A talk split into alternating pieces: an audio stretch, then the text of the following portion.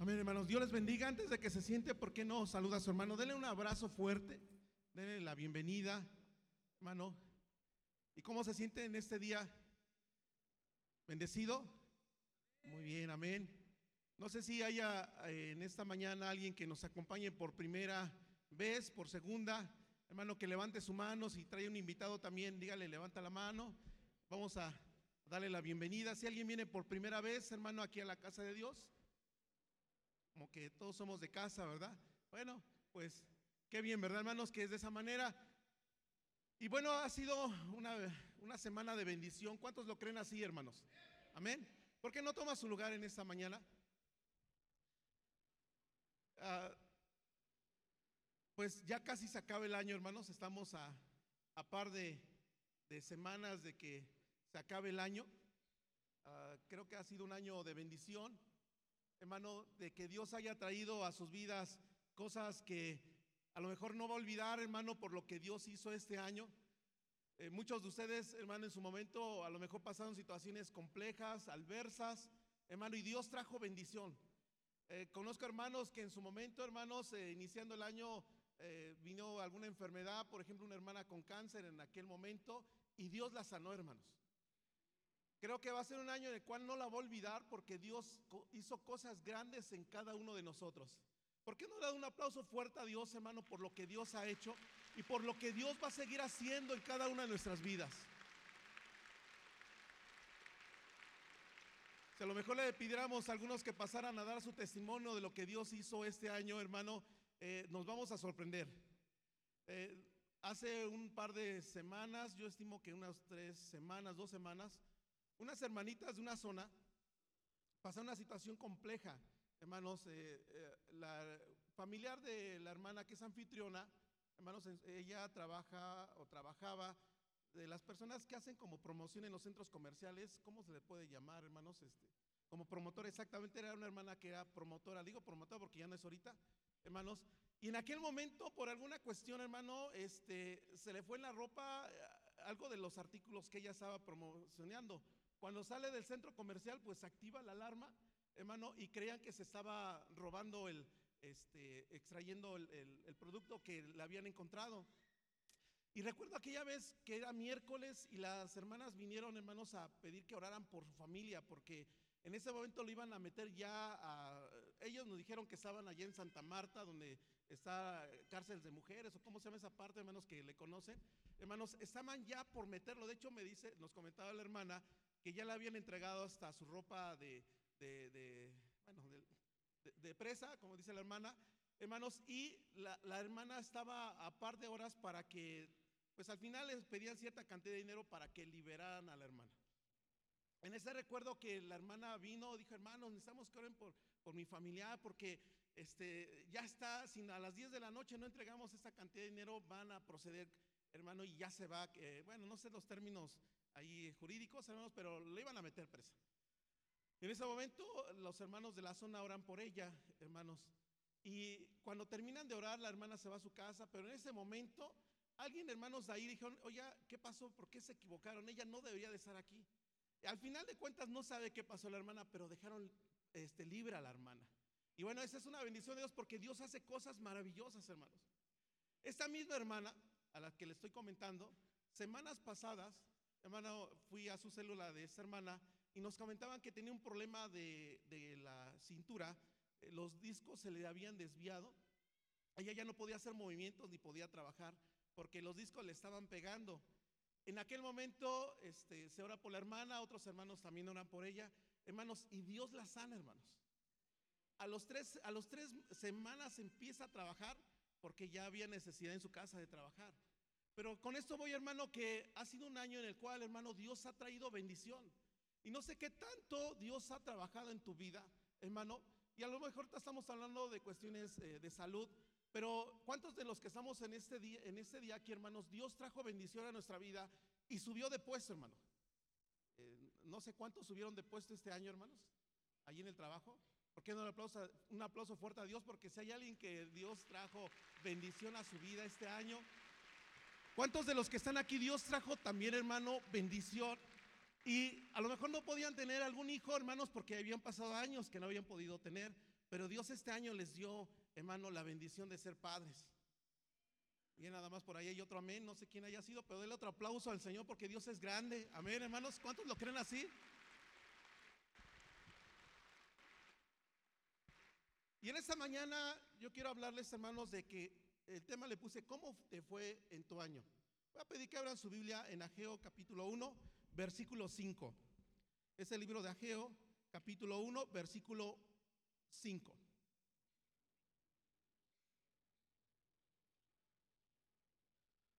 La vida pone ciclos, hermanos. Este ciclo de este año está por terminar. Yo estimo que estamos, digo, echándole cuentas como a tres semanas de terminar el año. Hermanos, y el Señor siempre pone los siglos porque debe de haber cierto control también en las cosas. Y este ciclo que está terminando, hermano, es importante que también usted revise lo que Dios ha hecho este año en sus vidas, porque también va a iniciar un siguiente ciclo donde creemos que Dios va a traer bendición. Amén, hermano.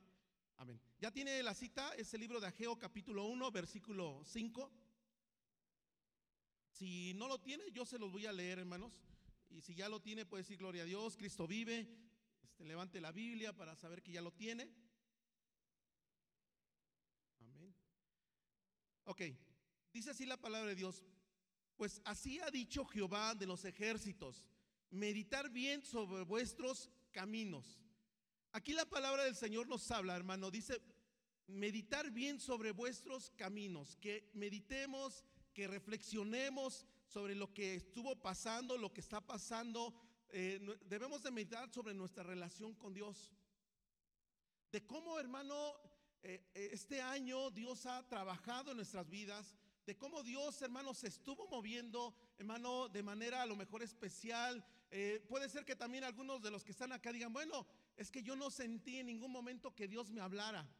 Es que yo no sentí que Dios estuviese en mi vida, pasé situaciones complejas, pasé situaciones en las cuales no entiendo por qué Dios permitió que ocurriera. Hermano, llega el momento que cuando uno está metido en la situación más compleja de nuestra vida, creemos o sentimos que estamos solos. Muchas veces, hermano, lo decimos. Yo en su momento era de las personas que es que yo ya estoy solo, nadie me, me hace caso, a pesar de que tenía la familia, hermanos y creía en Dios, estoy hablando de hace un par de años atrás. Pero yo mismo decía, es que no, no sé dónde está Dios porque no, no me escucha, no, no, me, este, no me da ninguna respuesta, no sé, eh, no escucho nada de parte de Dios en, eh, en mi vida. Y yo veía cómo la situación, hermano, se iba complicando en cuestión del trabajo, en cuestión de a lo mejor de la salud, por ahí una situación personal que tuve de salud, hermano, y veía, hermano, que las cosas no mejoraban. Y yo mismo decía, bueno, ¿por qué razón está pasando esto en mi vida? Y no hay una respuesta. Y muchos de los que están en este día aquí, hermano, tenemos esa manera de pensar. Creemos que Dios se ha alejado de usted, hermano. Pero dice la palabra de Dios, hermano, que Él estaría con nosotros todos los días de nuestra vida hasta el fin del mundo. Esa fue una promesa, hermano, que Jesús nos dio, que Él estaría, que no lo dejaría. Amén. Que Él estaría con usted, hermano, no importando la circunstancia. Hermano, muchas veces nos volvemos nosotros personas que nos olvidamos de Dios. Eh, dejamos el camino de Jesucristo porque creemos que nuestra manera de ver las cosas no es como conviene, o el estar asistiendo a la iglesia, el estudiar la palabra, hermano, los principios bíblicos no van con lo que nosotros pensamos o queremos, hermano, como parte de una meta, hermano, como parte de un objetivo en la vida. ¿Y qué hacemos? Nos olvidamos de Dios, hermanos. Dejamos a Jesucristo por seguir nuestros propios principios. Y esto ha traído y ha arrastrado muchas veces, hermano, que nos volvemos infieles para con Jesús. Lo hemos dejado, hermano. Hemos dejado a Jesucristo y nos hemos alejado. Y puede ser, hermano, que digamos, hermano, es que yo, yo voy a la iglesia todos los domingos, voy a la célula al día que le corresponde, vengo al culto de los días martes, vengo con las hermanas de damas los días viernes, estoy en la iglesia. Pero una cosa, hermano, es que usted físicamente está en la iglesia, a que su, su corazón, hermano, toda su esencia, hermano, esté metido en las cosas de Dios. Esa es una diferencia tan grande, el estar o no el estar. Pero a pesar de la situación, hermano, Dios ha sido fiel. Él no la ha dejado. Muchos de los que están aquí, hermano, puede ser que pasaron un año como el hijo pródigo. ¿Sabe qué le pasó al hijo pródigo, hermano, en su momento? Dice que él pidió su herencia, ¿verdad? y se fue de la casa porque dijo, bueno, ya tengo dinero, eh, voy a expresar un poquito, espero no quedar molesto. Dije, ya tengo esa lana, me la voy a ir a gastar, voy a ir a vivirla porque pues he estado siempre metido con mi padre y, y no he hecho nada. Y muchas veces creemos que es de esa manera. Y el hijo pródigo tomó esa decisión de irse de la casa, hermanos. Pero dice la palabra que en ese momento, hermano, el hijo pródigo, ¿qué pasó? Malgastó todo, hermano, lo que le habían dado de la herencia. Al grado que el hijo pródigo terminó, ¿qué haciendo, hermanos? ¿Qué, ¿En qué trabajó? Dice, hermano, que dándole de comer a los cerdos. Y sabe que para los judíos, eh, el estar cerca de los cerdos para ellos era como una abominación, no podían estar cerca de. Esto nos habla, hermano, que el hijo pródigo llegó al grado de meterse hasta lo más vil en el sentido, hermano, para ellos, hermano. El estar dándole de comer a los cerdos no quiere decir que sea un mal trabajo, por si alguien dice, no, hermano, yo me dedico a, también a, alimentar a los animalitos. No, no me refiero a eso, sino en el sentido espiritual, hermano, que el pueblo judío no podía acercarse porque para ellos era inmundicia. ¿Y cuál es la situación que nos olvidamos de Dios y nos pasa como el hijo pródigo? Nos vamos de la casa, hermano, y nuestra vida se va deteriorando. Y en esta mañana les hago una pregunta, ¿cómo les fue, hermano, estando fuera de la casa de Dios? ¿Les fue bien? ¿Les fue mal? Bueno, si es que alguno se fue, ¿ah? y si el día de hoy está aquí, hermano, es porque Dios ha tenido misericordia. Amén. Dios ha sido bueno, hermano. Dios es un Padre amoroso que en esta historia eh, habla, hermano, y refleja el amor del Padre. Dice que en aquel momento el Padre, hermano, a lo lejos vio, hermano, que venía el Hijo. Cuando dice la palabra que a lo lejos, eso quiere decir que el Padre lo estaba esperando, hermano. El Padre lo está esperando usted con los brazos abiertos. Él no lo ha dejado. Si usted en algún momento aceptó a Jesús, y si está aquí, hermano, y no se ha ido de la casa, pero eh, sin embargo, hermano, a lo mejor eh, no se ha querido meter con el Señor, no ha querido como que eh, enfocarse a las cosas de Dios como debe de ser. Hermano, deje decirle que el Señor lo ama, hermano. Él no lo ha desechado. Usted cuando aceptó a Jesús pasó a ser su hijo. Amén. El Señor, hermano, dice la palabra que Él nos sella, hermano, a través del Espíritu Santo, sella nuestras vidas y usted es propiedad de Jesucristo. Usted es hijo del Creador. Amén, hermano. Usted es hijo de Dios en el momento. Si se ha alejado, hermano, es que no deja de ser hijo. Usted sigue siendo hijo de Dios. Por esa razón, cuando estamos viviendo a lo mejor en pecado, hermano, no es que le esté remordimiento, hermano, su conciencia. No, es el Espíritu Santo que le está diciendo, oye, te estás equivocando. Es porque el Señor no la ha dejado, hermano. El Señor está ahí con usted. ¿Cuántos también, hermanos, hablando de cómo les fue? Eh, hay otra historia hermanos, que habla de Marta. Voy a pedir que abran su Biblia en Lucas capítulo 10, versículo 38. Miren, hermanos, cómo, cómo en su momento Marta estaba en aquel momento cuando Jesús eh, fue a visitarlos.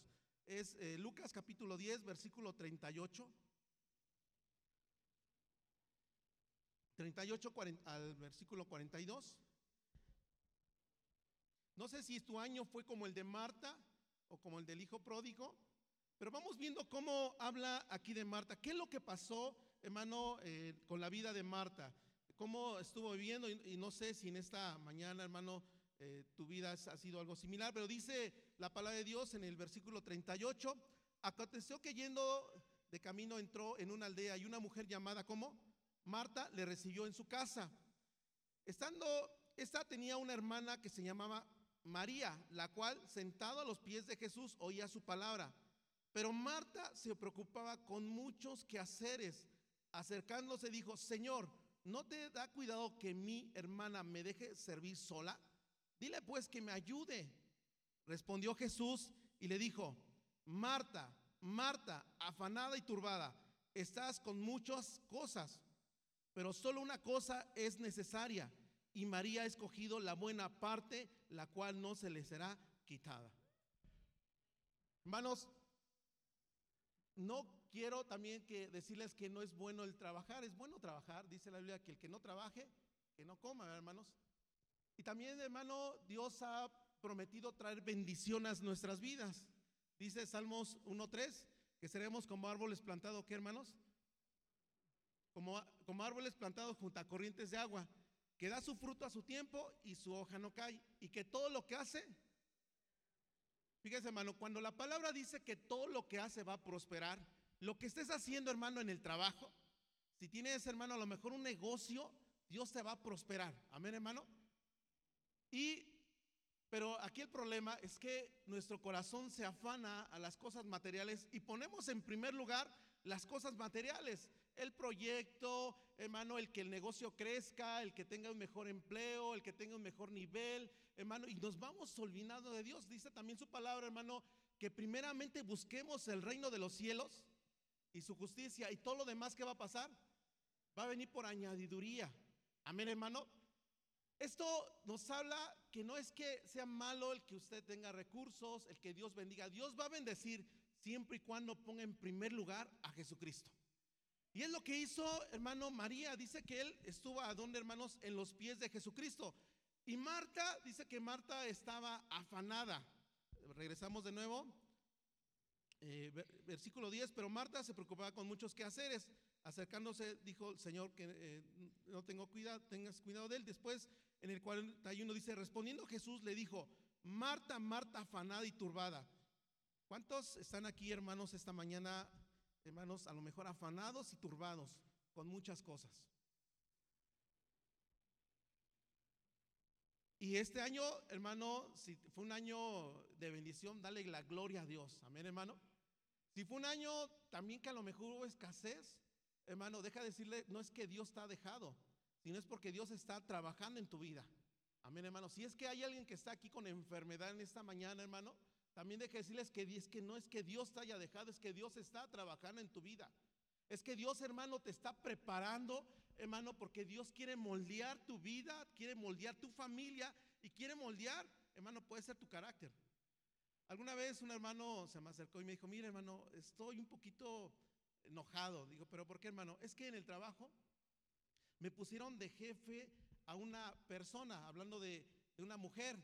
Dice, es que yo no la soporto, ¿ah? Pues porque es mujer. Dije, no, hermano, es que si Dios pone, dice la Biblia que Él pone las autoridades, ¿ah? Él pone y quita. Y él decía, es que no soporto que, una, que mi jefe inmediato sea una mujer. Y el hermano casi se cortaba ahí las venas, hermano, porque se sentía, hermano, que le habían a él hecho menos. Pero deje de decir, hermano, que si Dios pone a alguien en tu vida, es porque Dios quiere moldear tu carácter, quiere moldear tu persona. Amén, hermano. Y le decía como eh, comentaba, hermano, es que a lo mejor haya sido un año en el cual tú estuvieses muy trabajado, hermano, con muchos quehaceres pero muchos de los que están aquí, hermano, nos olvidamos de lo mejor, hermano, de estar a los pies de Jesucristo. Y esta mañana, hermano, yo los invito que cambien su manera de ver las cosas.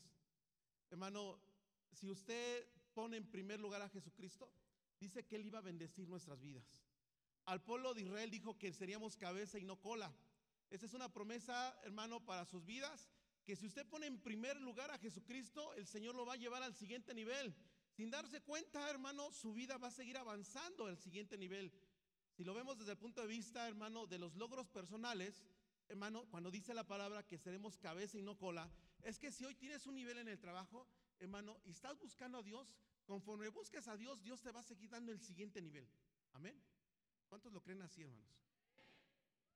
Pues denle un aplauso fuerte a Dios si es que así lo cree, porque Dios va a traer bendición, hermano, si usted busca y se mete con el Señor, hermano, así como María que fue a los pies de Jesucristo.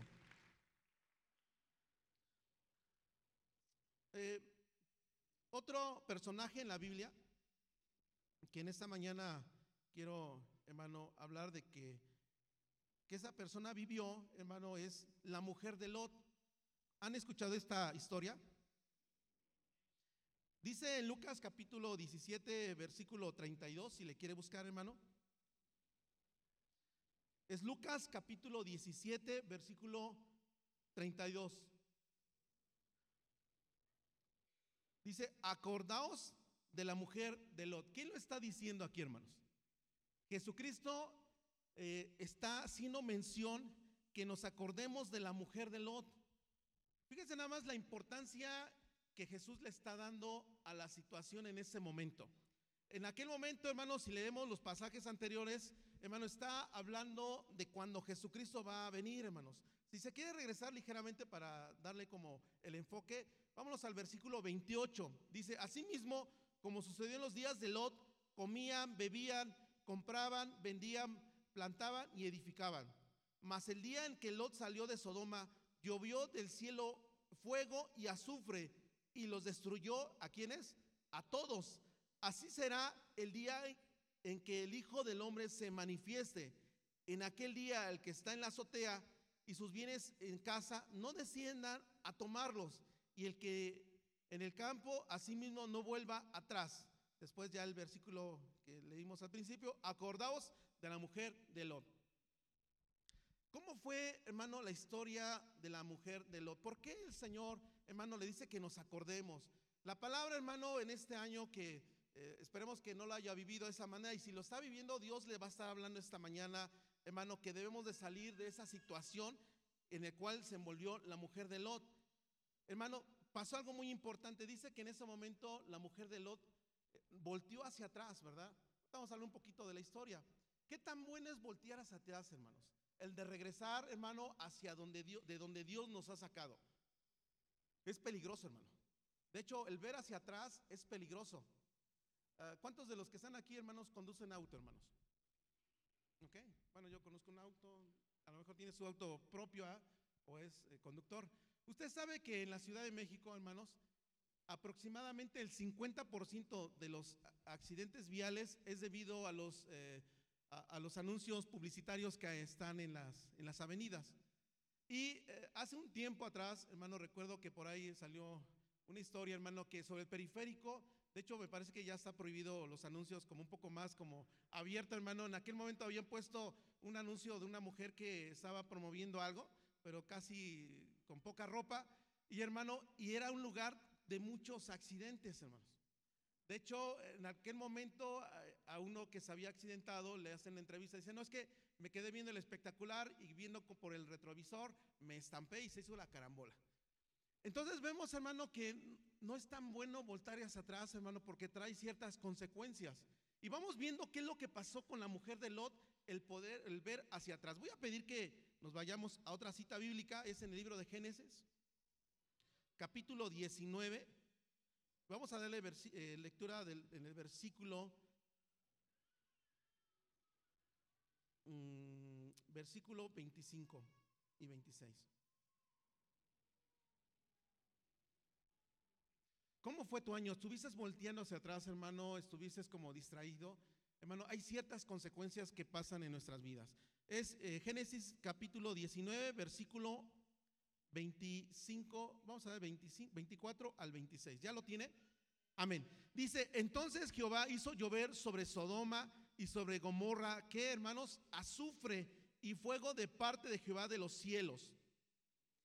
Y destruyó las ciudades y toda aquella llanura con todos los moradores de aquellas ciudades y el fruto de la tierra. O sea, prácticamente lo consumió todo, ¿verdad? Entonces la mujer de Lot miró atrás a espaldas de él y se volvió estatua de qué? De sal. Esta historia, hermano, nos habla de que en aquel momento Dios había traído juicio sobre Sodoma y sobre Gomorra.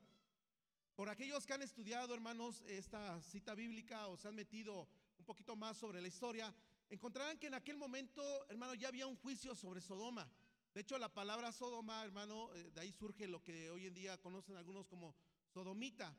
Y el sodomismo se va como más enfocado a la parte como de, de, las acciones homosexuales, sobre trastornos sexuales de esa situación. Entonces, ¿qué estaba pasando en Sodoma? Hermano, pues había un trastorno sexual bien tremendo. De hecho, era una ciudad de homosexuales y que, si bien, hermanos, recuerdan la historia, dice que en aquel momento dos ángeles fueron a la ciudad a advertirle, ¿verdad, hermanos? A Lot que saliera con su familia. ¿Y qué pasó con los habitantes de ese lugar, hermano? Dice que dice la palabra que quisieron conocer, hermanos, a los ángeles, ¿verdad? Porque dicen que tenían buena apariencia. Pero después dice Lot, no, no, te voy a entregar a mis dos hijas que son vírgenes. Y ellos que dijeron, no, no nos interesa.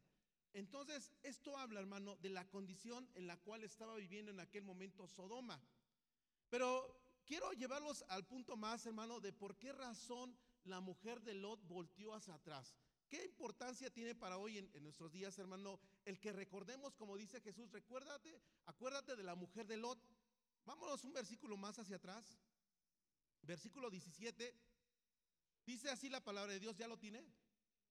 Y cuando los hubieron llevado fuera, ¿a quiénes, hermanos? A la familia de Lot. De hecho, en la familia de Lot, así como en resumen, hermanos, salió Lot, sus dos hijas, hermano, su esposa, que fueron cuatro personas, y más adelante, si usted lee la historia más atrásito, dice que los yernos no le creyeron, hermanos, que se burlaron. Dijeron, no, no va a pasar nada. Pero bueno, después dice en el versículo 17, escapa, eh, por tu vida, no mires tras ti, ni pares en toda esta llanura. Escapa al monte, no sea que perezcas. ¿Cuál es el riesgo o lo que Jehová le dijo, hermano, a la familia de Lot? Que no voltearan atrás. ¿Por qué, hermanos?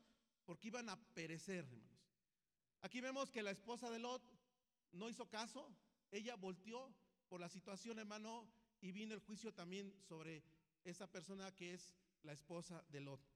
Pero fíjese, hermano, que buscando también en la palabra, eh, en la Biblia no aparece el nombre de la mujer de Lot, pero lo que sí pude encontrar como relación es que eh, algunas tradiciones judías dicen que la esposa de Lot se llama Edith. Y buscando el significado de Edith es aquella que va por las riquezas. Entonces, ¿cuál fue la situación que en aquel momento pasó con la mujer de Lot? ¿Por qué razón ella volteó, hermano? porque no dejó el pasado, hermano, que estaba atrás. Muchas veces a nosotros nos pasa lo mismo. Hermano, por lo que hemos vivido en tiempo atrás, no queremos dejar el pasado. Queremos todavía arrastrar por lo que estuvimos viviendo el año pasado, por lo que estuvimos viviendo, hermano, en las relaciones pasadas, y queremos todavía traerlo a nuestra vida. Pero dice la palabra, hermano, que hay un riesgo, y el riesgo es que en el caso de la familia de Lot dijo, si volteas hacia atrás, eh, eh, ¿qué va a pasar? vas a perecer. Y que realmente ocurrió en, el caso de la mujer de Lot, ¿qué pasó? Se convirtió en sal como un juicio que trajo sobre esa nación, hermano. Y el día de hoy el Señor nos enseña que, hermano, que nosotros no volteemos hacia atrás. Si ya dejaste un pasado, hermano, hermano, que el pasado no te amarre. Amén, hermano.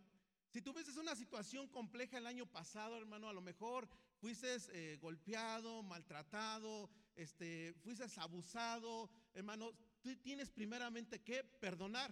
Tienes que dejar ese pasado, hermano, para que puedas avanzar hacia adelante para hacer la obra de Dios. Amén, hermano.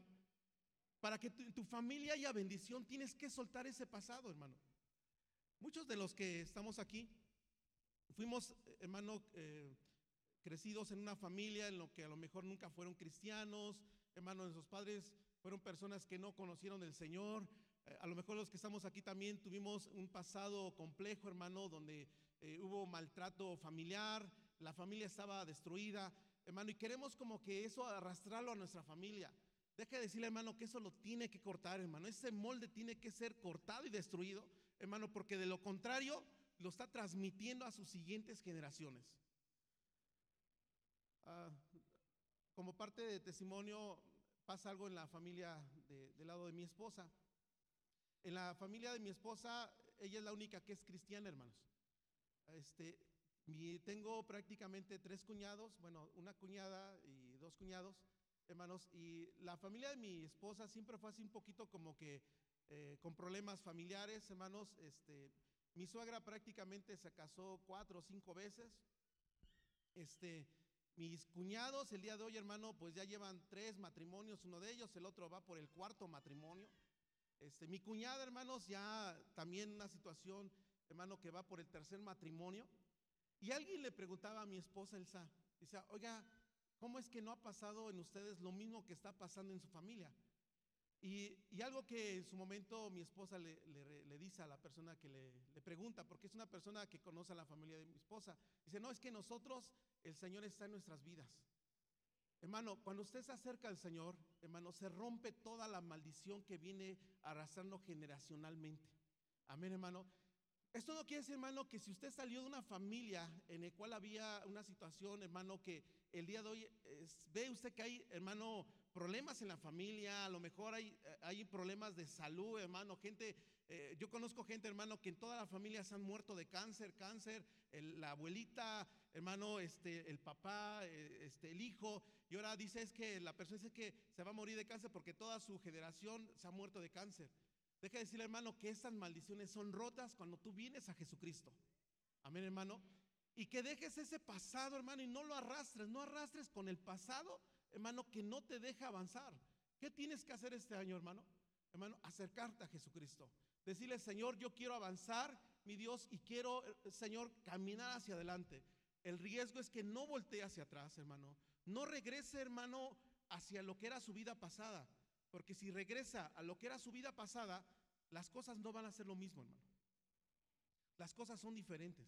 Algunos dicen que estar sin Jesús es mejor. Deja decirte que no, hermano. Hay una equivocación tremenda. El estar con Jesús, hermano, es mejor que estar sin Jesucristo. ¿Cuántos lo creen así, hermano? Dele un aplauso fuerte a Jesús.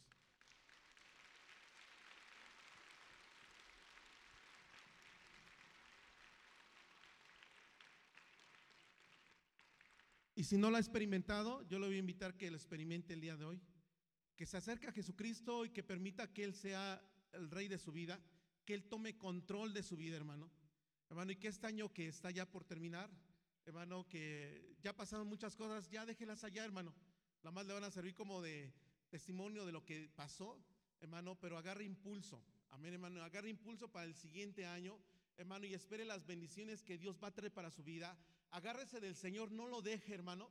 A pesar de la situación que esté pasando, a pesar que a lo mejor no entendemos por lo cual estamos pasando la situación, pero deja decirte que Jesucristo no te va a dejar. Amén, hermano. Y en esta mañana yo a invitar, hermano, que se ponga de pie. Póngase de pie, hermano, y, y le voy a invitar que cierre sus ojos ahí donde se encuentra.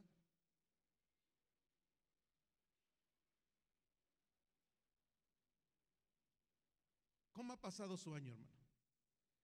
¿Qué ocurrió en este año que ya está por terminar? ¿Qué es lo que vivió?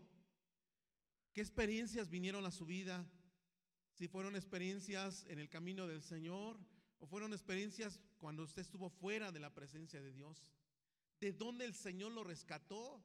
¿De dónde el Señor, hermano, hermano, eh, tuvo misericordia y algunos estuvieron a punto de morir este año, pero Dios tuvo misericordia, hermano. Y el Señor lo ha guardado y lo seguirá guardando. Hermano, ¿cuántos de los que están en esta mañana aquí también pasaron por enfermedad? Algunos enfermedad, hermano, para muerte, pero Dios tuvo misericordia y el día de hoy pueden estar aquí para agradecer por lo que Dios hizo en ese tiempo por usted. ¿Cuánto más cosas pasaste, hermano, en este tiempo?